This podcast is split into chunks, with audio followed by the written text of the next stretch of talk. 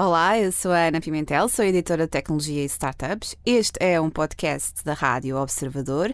Não se esqueça, pode ouvir também a nossa rádio online e em FM, na Grande Lisboa em 98.7 e no Grande Porto em 98.4.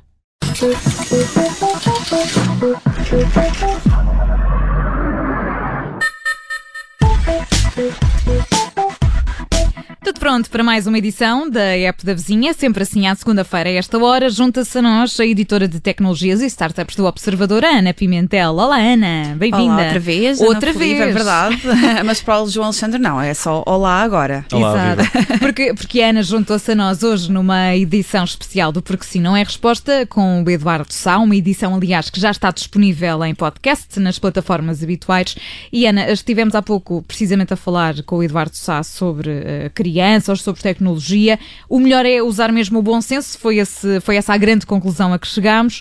E há aplicações que ajudam nesta gestão. Sim, é verdade. E eu, a quem estiver a ouvir só agora, aconselho a, verem, a ouvirem este, este episódio, sobretudo se tiverem crianças lá por casa, se forem pais, tios, avós, seja o que for, uh, porque sim, uma das conclusões daquilo que conversámos com, com, com o Eduardo foi mesmo isso. Não vale a pena estar aqui a diabolizar a tecnologia ou nem, ou, nem estar a delegar as nossas responsabilidades sobre a tecnologia, uh, se depois em casa não dermos o exemplo, se não usarmos o bom senso para, para gerir esta relação, porque a verdade é que isto está, a nossa vida cada vez mais tecnológica, cada vez mais digital e, e se estamos sempre ao telemóvel, se temos iPads, se temos computadores, é muito provável que as crianças depois também sigam esse, uh, queiram ter acesso às mesmas coisas que os pais e que os, os colegas, amigos da escola também têm. Mas sim, há formas de, no entanto, conseguir gerir melhor esta relação, não é? Ter alguns cuidados e evitar que as crianças acedam a conteúdo que não é suposto acederem, que este é sempre o grande, o grande perigo, a grande preocupação dos pais.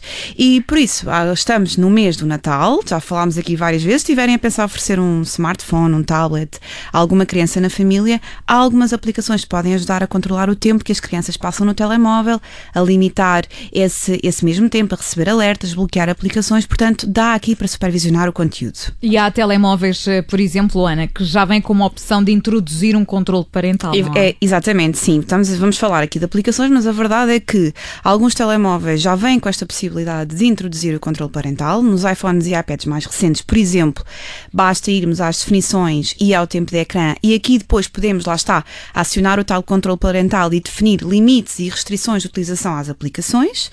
Também dá para fazer um, tep, um tempo de ecrã para a família e juntar vários dispositivos ao mesmo, não é? À mesma conta do pai e, portanto, ver ali o relatório do tempo que, que, que as crianças estão a passar nos telemóveis. Em Android é semelhante, aqui também lá está, depende um bocadinho da marca, de, faço sempre este alerta, depende um bocadinho da marca uh, em, a, a, que nos estamos a referir, porque o sistema uhum. operativo pode ser utilizado por várias marcas de telemóveis, mas se formos também às definições e à parte do equilíbrio digital e gestão de utilização do telemóvel, também dá para acionar esse mas controle. se não for suficiente, também há aqui aplicações que ajudam os pais a ter este controle. É isso mesmo, sim, existe. Existem várias. Uh, vou dizer aqui vários nomes. Uh, depois não se esqueçam, se não perceberem algum, isto depois fica disponível todos em podcast, em, portanto as pessoas podem ir procurar outra todos vez. nomes em ver estrangeiro. Exatamente, em ver estrangeiro. Todos. É a Family Time, a Custódio, com Q de 9, a Kaspersky Safe Kids, a Family Link, que é da Google, a Screen Time Parental Control e depois basta começar a, pesquisar por uma destas e na vossa uh, loja de aplicações de telemóvel aparece im, imensas outras parecidas, portanto depois aqui tenham sempre também atenção às críticas, às reviews, ao número de, de estrelinhas que tem a, a avaliação da, da, aplicação, portanto aqui depois também tá, dá para ter uma ideia. Vou usar o exemplo de uma, que é a Custódio, é uma aplicação que funciona em iOS, Android e também em computador portanto dá para instalar no computador, e é gratuita para quem precisar de controlar um só ecrã, de uma criança, por exemplo, e quiser ter um controle mais básico em termos de opções. Quem quiser ou precisar de controlar mais ecrãs, porque tem várias crianças, ou quiser ter mais opções deste mesmo controle, aí então terá de assinar uma versão premium que que as subscrições depois podem variar entre 59,99 euros até 150 e tal euros por ano. Uh, bom, como é que este tipo de apps funcionam? Primeiro os pais instalam as apps nos telemóveis das crianças e nos seus. Nos seus fazem uma conta de pais, lá claro está. No iPad assinalam que é uma criança com a idade que ela tem e, e ligam a conta da criança à conta do pai. O pai, a partir do seu telefone e da sua app, consegue aceder a todos os dados daquilo que a criança está a fazer no smartphone, ou na app, ou, ou, ou, ou no iPad, ou no tablet tablet, portanto tem aqui o registro da atividade diária das crianças, do, desse dia, da semana, do, ou até do, do, do mês, dá para, fazer, dá para escolher um, prazo mais alargado. Uh, depois aí conseguem filtrar as aplicações do tipo de conteúdo que as crianças utilizam e pronto, e podem bloquear, inclusive, completamente o acesso a determinadas apps e a determinado con conteúdo. Na versão premium desta app, por exemplo, dá, para inclu dá inclusive para acionar o localizador de família, ou seja, é o GPS saber onde é que a criança está a, a ver, a, a, a ver o, o sítio preciso. Na Family Link, que é da Google, o funcionamento é muito semelhante, também ajuda a definir regras básicas para, para as crianças, define limites de tempo, dá acesso ou proíbe uh, o acesso a determinadas aplicações, também lá está, localiza o dispositivo da criança, dá para saber onde é que a criança está a aceder à internet.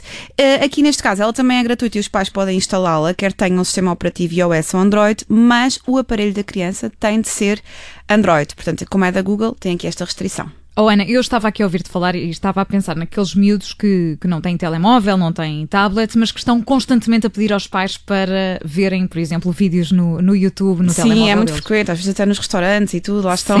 E estão esse, as crianças a chamar os crianças. pais. Sim, para essas crianças há uma solução como é óbvio, uh, dá para instalar o YouTube Kids, que é uma versão do YouTube que nós conhecemos, mas para específica para crianças até aos 12 anos. O YouTube Kids está disponível para iOS e Android. Uh, é preciso ter uma conta Google para instalar a app e poder definir, depois poder controlar a, a, a configuração daquele, da, da conta daquela criança. Podem ser adicionados até 8 perfis, portanto, um para cada criança, se tiverem 3, 4 crianças lá em casa a chatear para, para verem, o, para verem o, o, o, vídeos no YouTube, podem personalizar com a idade de cada um, que portanto depois também terá acesso a vídeos recomendados para essa idade.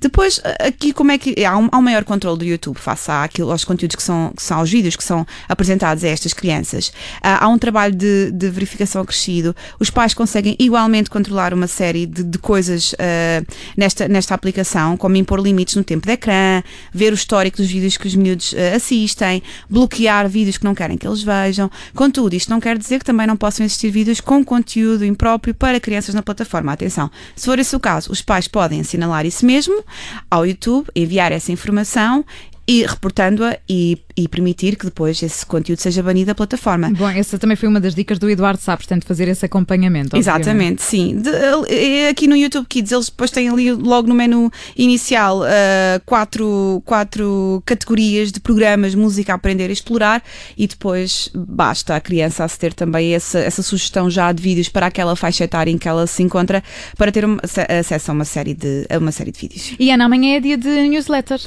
É verdade, amanhã é dia de newsletter, portanto, novidades sobre aplicações, negócios tecnológicos, chegam ali sempre à meia da tarde e acho que não é preciso controle parental para a minha newsletter. Acho que está é, tudo ok. não, não, acho, que, acho que está. Acho que está. Acho que os pais podem ficar todos descansados.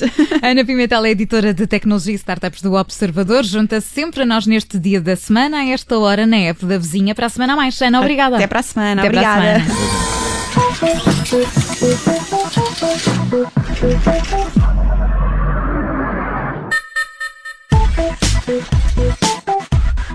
A app da vizinha está também disponível, vai ficar já a seguir em podcast nas plataformas habituais e em observador.pt. Rádio Observador. 98.7 na Grande Lisboa, 98.4 no Grande Porto. Aconteça o que acontecer.